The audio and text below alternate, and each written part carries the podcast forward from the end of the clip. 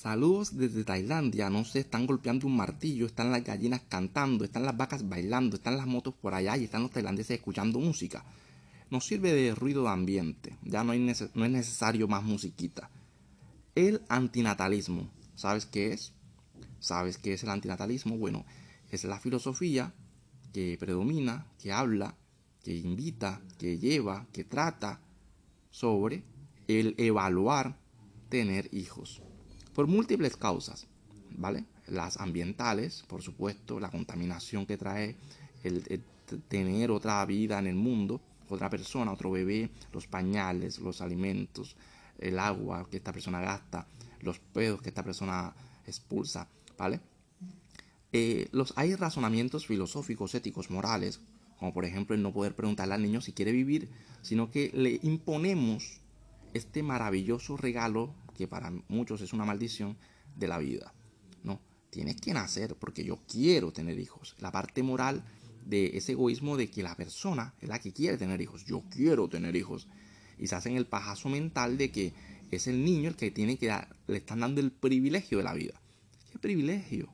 ¿Cuál privilegio, campeón? ¿Cuál privilegio? Es cuestionarse la existencia desde todos los puntos, ¿no? También el que actualmente ya tenemos mucha gente sufriendo en el mundo y en vez de satisfacer las necesidades de una nueva persona, deberíamos satisfacer el dolor ya existente en el planeta. Por supuesto que biológicamente estamos diseñados para reproducirnos. Todo el mundo lleva el chip de la reproducción, fornicar y parir. La mayoría de la gente eh, viene al mundo básicamente por una irresponsabilidad. Nadie se sienta a evaluar, oye, vamos a tener un hijo, vamos a planificar esto. Eso se llama planificación familiar. En el tercer mundo, donde la mayoría de la gente me está escuchando, eh, Colombia, México, ¿vale? nuestra habla hispana, la gente no evalúa tener hijos. En los países donde hay mayor educación, un poquitico, un segundo primer mundo, ya la gente no quiere tener hijos, lo evalúa porque se da cuenta de que es más costoso, es problemático, pierden tiempo, se necesita tiempo.